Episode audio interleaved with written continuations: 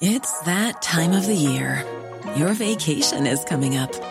You can already hear the beach waves, feel the warm breeze, relax, and think about work. You really, really want it all to work out while you're away. Monday.com gives you and the team that peace of mind. When all work is on one platform and everyone's in sync, things just flow wherever you are.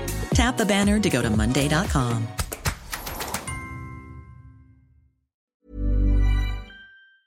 Les amis, bienvenue, j'espère que vous allez tous très bien, très content de vous retrouver pour ce nouvel épisode de Côté Mondial, le dernier de la série.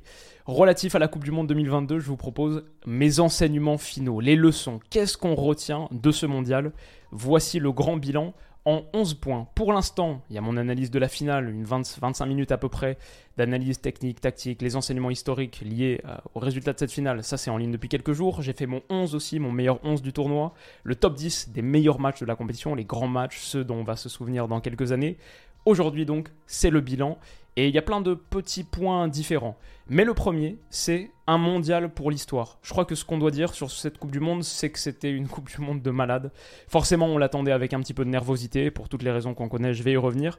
Mais le résultat, pour moi, mon impression, c'est que ça a été une des plus grandes Coupes du Monde de l'histoire. On a eu des scénarios absolument dingues. Euh, vraiment, il y a eu des moments, mais qui avait absolument aucun sens. Par exemple, celui-ci, on a des photos légendaires pour l'histoire. On a un grand, grand moment aussi de diversité avec le Maroc. Cette Coupe du Monde, elle a brillé aussi par sa diversité. Par exemple, la première sélection africaine à atteindre un dernier carré de Coupe du Monde, c'est un moment historique mais aussi ce qu'a réalisé le Japon, termine premier de son groupe devant l'Allemagne, devant l'Espagne, l'Arabie Saoudite contre l'Argentine en ouverture dans un Lusail rempli avec plein de Saoudiens, ce qui était un moment très fort de cette Coupe du Monde dans le golf. La Coupe du Monde 2022, ça a aussi été la première de l'histoire à envoyer un représentant de chaque continent en huitième de finale de Coupe du Monde. Il y avait l'Europe, il y avait l'Amérique du Sud, il y avait l'Asie, il y avait l'Afrique et il y avait l'Océanie, grâce à la présence de l'Australie. Donc ça, c'était un point très très fort, je trouvais, de ce mondial. Maintenant, évidemment, cette Coupe du Monde, elle aurait été mieux si elle avait été... Je pense qu'elle aurait été mieux si elle avait été en été. Bien sûr, c'est ce qu'on se disait avant pour sûr. Au fur et à mesure, l'hiver, c'était pas si mal que ça, mais oui, ça aurait été mieux en été sans doute pour partager. Elle aurait été mieux en été, elle aurait été mieux si elle avait été attribuée par une instance qui n'est pas corrompue jusqu'à la moelle, si elle n'avait pas été attribuée de manière totalement scandaleuse par une FIFA qui ne respecte pas le sport qu'elle défend. Je pense que on peut dire ça à minima. Et c'est pas à nous de faire le, sacrifice et de, se priver du sport qu'on aime parce qu'il y a des incompétents à la tête. En tout cas, c'est comme ça que je vois les choses, la manière dont je le défendais pré-tournoi. Mais bien sûr, ça aurait été mieux si euh, l'attribution avait été meilleure. Elle aurait été mieux, évidemment, si le pays organisateur avait bâti ses stades sans faire couler de sang sur ses chantiers, dans le respect des droits humains. Tout ça, c'est évidemment une réalité, et cette Coupe du Monde au Qatar, ce sera pour l'histoire, pour toujours, ce sera aussi ça, ce sera aussi cette tâche. Maintenant, a posteriori, on fait aussi le bilan sur le jeu, maintenant qu'on a dit tout ça, et préempté tout ça, on peut faire le bilan sur le jeu, sur ce qu'on a vu, nous les amoureux de foot, de sport, et sur ça, il faut être fidèle à ce qu'on a vu sur le terrain. Pour moi, c'est une des plus grandes Coupes du Monde de l'histoire. Je pense que j'ai vu 2002, j'ai vu seulement une partie, j'étais très très jeune, mais j'ai vu dans leur intégralité 2010, 2014, 2018, 2006 bien sûr avant ça, et 2022. Pour moi, c'est la meilleure que j'ai vue. Celle qui me laisse euh, la plus forte impression. On a eu des moments vraiment légendaires. Messi, Mbappé, entre autres, ce, duel à distance et puis ensuite ce duel en finale, conclu, ponctué par sans doute la plus grande, coupe du, la plus grande finale de Coupe du Monde de l'histoire. Donc ça, c'était dingue. Sur le niveau de jeu, je peux entendre certains qui pensent que c'est une, Coupe du Monde sauvée par ces scénarios, que le niveau de jeu était pas si ouf que ça. Alors, je peux l'entendre, mais en même temps, pas, je suis pas sûr non plus. Je suis pas convaincu de cet argument, même s'il est un peu séduisant comme ça. Je suis pas convaincu parce que le, niveau de jeu était faible, mais par rapport à quoi? Si on compare au foot de club, oui, mais ça on le sait. le foot de sélection, c'est toujours inférieur au foot de club. Mais par rapport aux autres Coupes du Monde, par exemple, ah, je suis pas certain. 172 buts, c'est la Coupe du Monde la plus prolifique de l'histoire. Bon, le Brésil est pas loin. Le Brésil 2014, c'est 171. Mais déjà là-dessus, bon, c'est une Coupe du Monde tout à fait respectable sur son volume total de buts. Quand on compare par exemple à celle de 2006, qui pourtant c'est une de celles qui m'a laissé le plus fort souvenir, bah, elle est nettement en dessous. 2010 encore pire. Donc déjà je dirais ça. Ensuite je dirais sur euh, la production en tant que telle ça me semble vraiment pas inférieur euh, au dernier tournoi, encore moins à ceux d'avant. Et moi, j'aime beaucoup l'histoire du foot. Il y a quoi Une centaine de vidéos sur la chaîne qui sont consacrées aux grands moments de l'histoire du foot. Le Brésil 70, c'est la première vidéo que j'ai faite. Euh, j'ai consacré 25 ou 30 minutes de vidéo à une analyse de la finale de Coupe du Monde 74. On a fait, on a couvert plein de tournois. 2002, on a parlé pendant une vingtaine de minutes aussi. Bon, je pense que Parfois, il faut enlever les lunettes dorées, le mythe de l'âge d'or, l'idéalisation du passé, la nostalgie, c'est un vrai phénomène. Et si vous êtes convaincu que cette Coupe du Monde, elle est vraiment faible par rapport aux autres sur la production, il y a un site que j'ai mis dans la description qui s'appelle Footballia et c'est un site que j'utilise beaucoup, que je trouve vraiment vraiment top. Ça c'est, tu vois, comme ils le disent, don't just read about history, experience it. Ça c'est un super outil pour se confronter à ses souvenirs et voir si on se souvenait vraiment bien des choses et même avec notre regard d'aujourd'hui, comment est-ce qu'on juge, comment est-ce qu'on évalue. Parce que si tu regardes des matchs de Coupe du Monde euh, du 20e siècle, c'est intéressant pour plein de raisons. Par contre, si tu me dis que la qualité, elle est supérieure à ce qu'on voit aujourd'hui, on ne sera pas d'accord. Je pense que c'est un bon outil. Si vous tenez cet argument, allez regarder au moins quelques minutes. Il y a tous les matchs de Coupe du Monde en ligne depuis 1958. Donc c'est vraiment, ou tous les, gros en tout cas, et pour les dernières éditions, il y a tout, tout, tout. Donc euh, n'hésitez pas à aller regarder, je pense que ça peut être, ça peut être intéressant. Voilà pour ce premier point. Deuxième point, Messi le GOAT, pour l'interrogation. Est-il devenu le plus grand joueur de l'histoire après ce mondial? Ce qui peut être dit, c'est qu'il lui manquait cette Coupe du Monde pour être le meilleur joueur de l'ère moderne sans aucune contestation possible. Pour moi, il l'était déjà. J'en avais fait une vidéo en pré-tournoi, Messi, Ronaldo, Neymar, qui joue le plus gros sur ce mondial. Mais avec cette Coupe du Monde, désormais, il met fin à la conversation. C'est un peu une page de l'histoire qui se tourne. Moi qui ai commencé à suivre le foot en 2002, bon, j'ai grandi avec cette rivalité Messi-Ronaldo, ce choc entre deux énormes, énormes figures qui, personnellement, cette rivalité, je vais dire, elle m'intéresse pas du tout.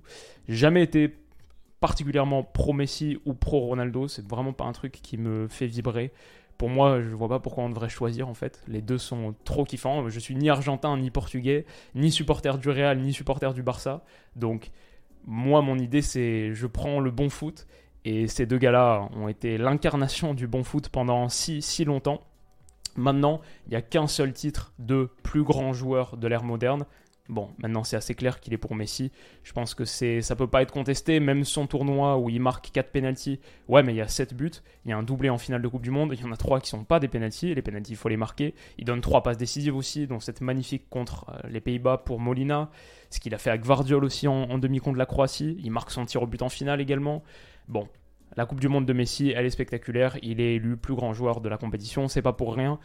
Et Messi, le GOAT, toute époque confondue, il faudrait en faire une vidéo. Je pense que la réalité, c'est très dur à dire. Comparer les époques différentes, c'est pour ça aussi, typiquement, quand je vous parle des, anciennes Coupes du Monde, je vois même pas comment tu peux vraiment comparer sur le niveau de jeu, par exemple, parce que c'est un football qui est si différent, en fait. Et peut-être le meilleur outil de comparaison, c'est se dire lesquels ont le plus marqué leur époque? Est-ce que la stature mythique de Pelé, ses accomplissements par rapport à, à quoi l'écosystème foot ressemblait à cette époque-là? Est-ce qu'ils peuvent être. Bah, typiquement, tu vois, sur Messi, Maradona, Pelé, bah, il y, en a deux dans cette conversation qui n'ont jamais eu de ballon d'or. Parce qu'à l'époque, on ne donnait pas des ballons d'or aux joueurs qui n'étaient pas européens. Donc, est-ce que c'est parce qu'ils n'ont pas eu de ballon d'or qui sont forcément en dessous de Messi? Non. Tu compares par rapport à ton époque, par rapport à ce qu'il était possible d'accomplir à cette époque, par rapport à, quoi l'écosystème ressemblait à cette époque, le, le jeu, à quoi il ressemblait.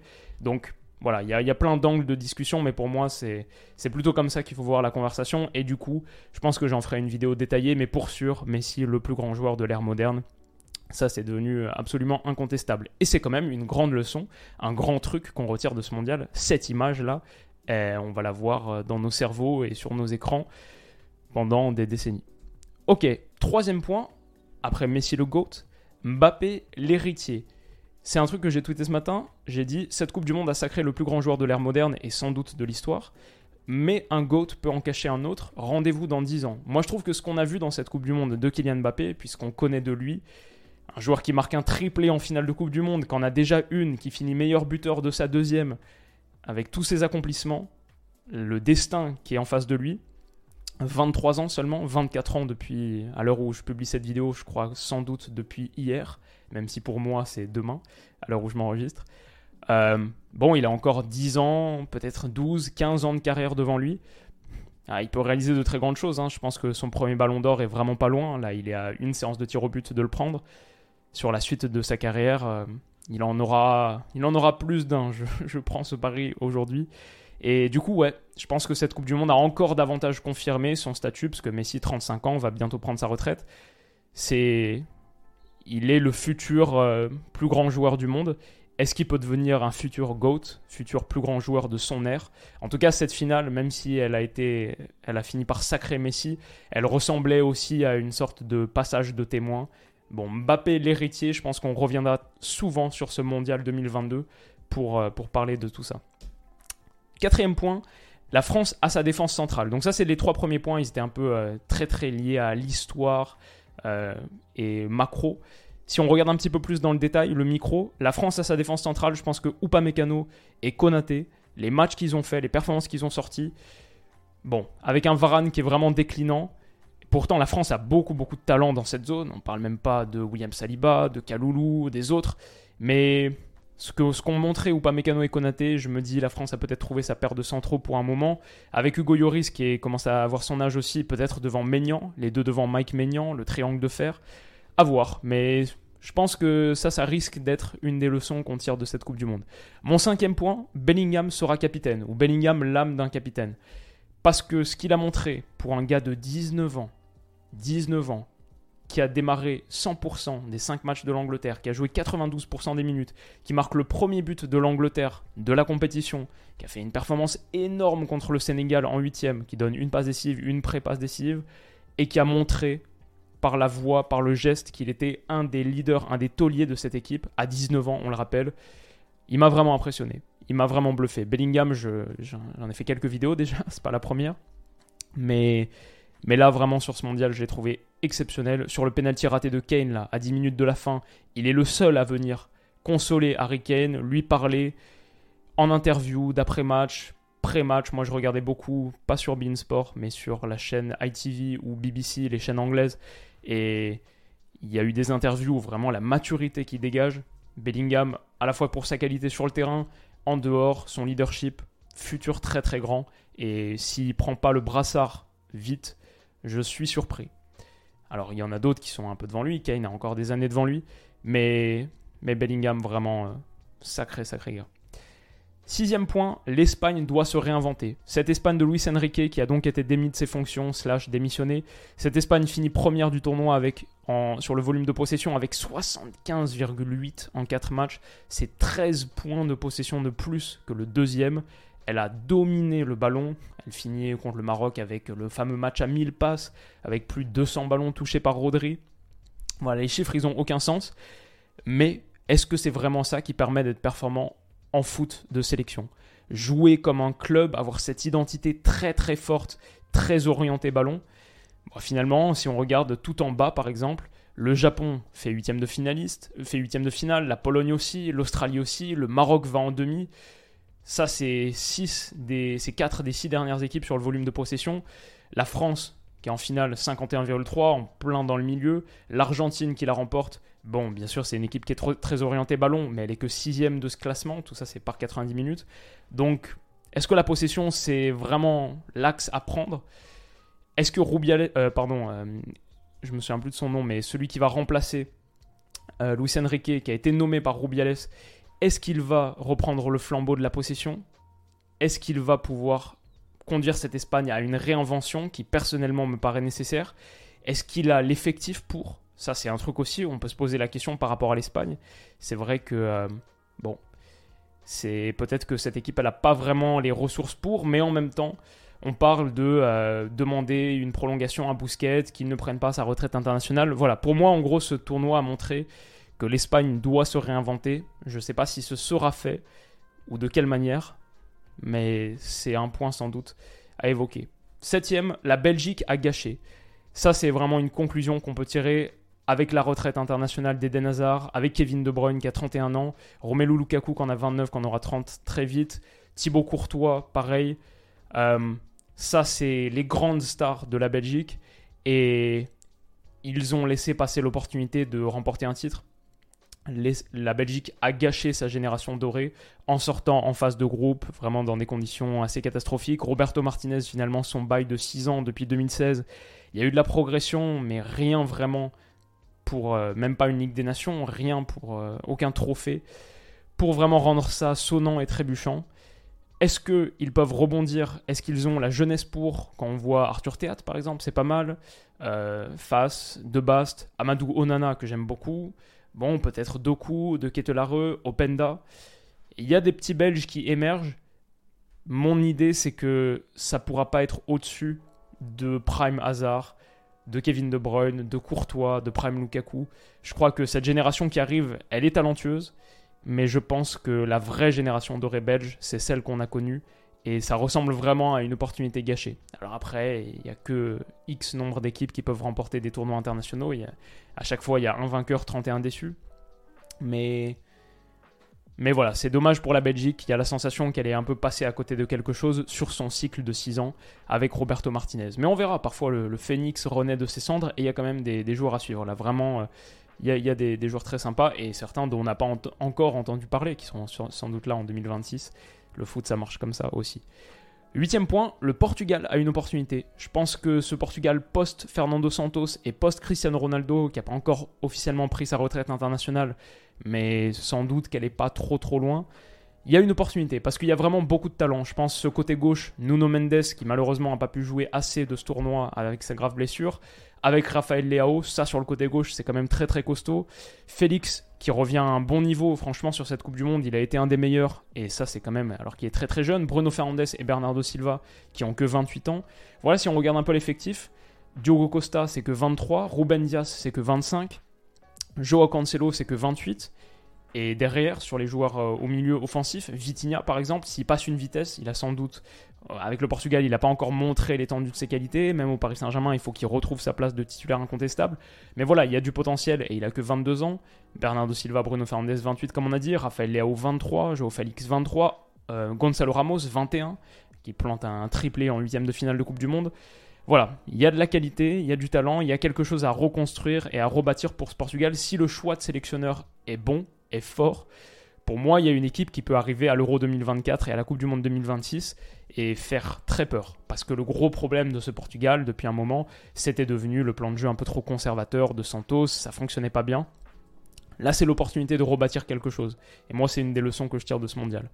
Enfin, trois points règles un peu ou, ou extra sportifs. Déjà, le temps additionnel effectif, pour moi, c'était une réussite. Peut-être pas 14 minutes, même si ça, je pense que c'est tiré du match euh, Angleterre-Iran où euh, le gardien Beravan fait une commotion cérébrale, donc euh, ok, ça s'explique comme ça.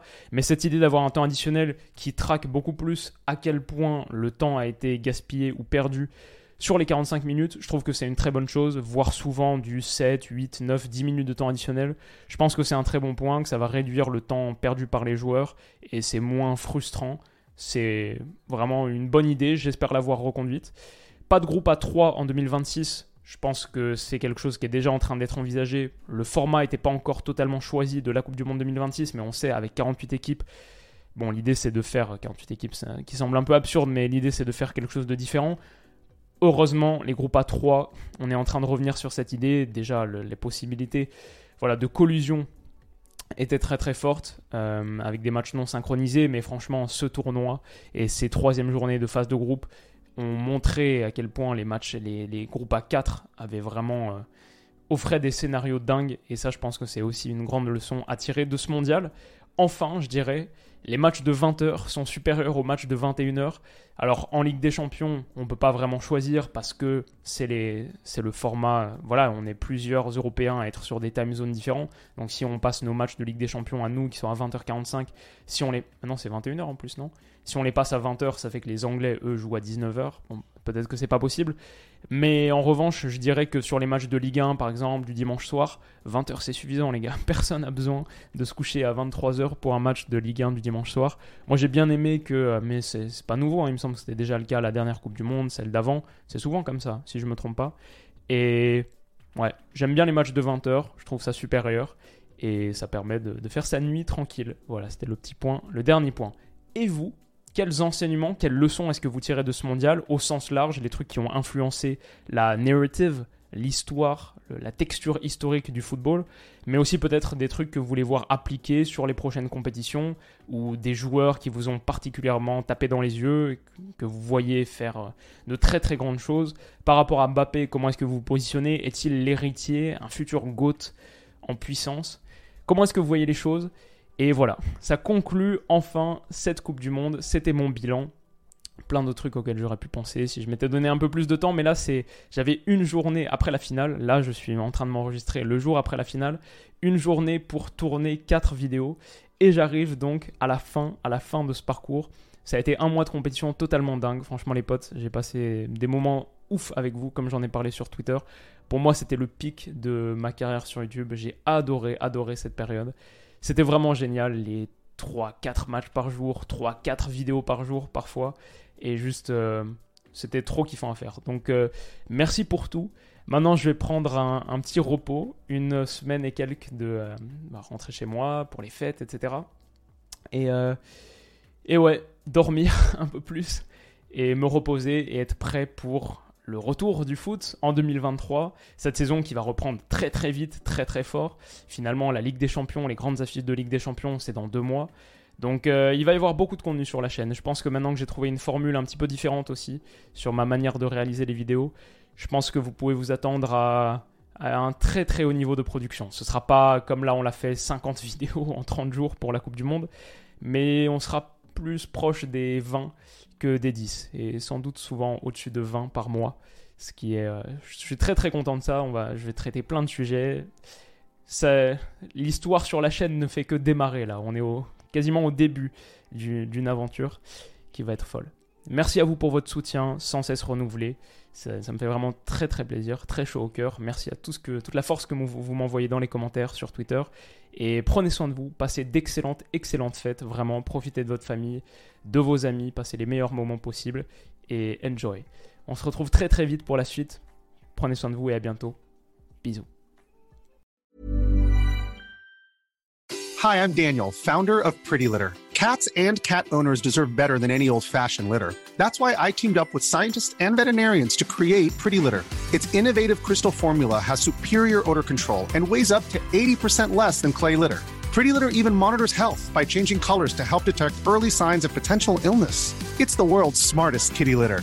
Go to prettylitter.com and use code ACAST for 20% off your first order and a free cat toy. Terms and conditions apply. See site for details.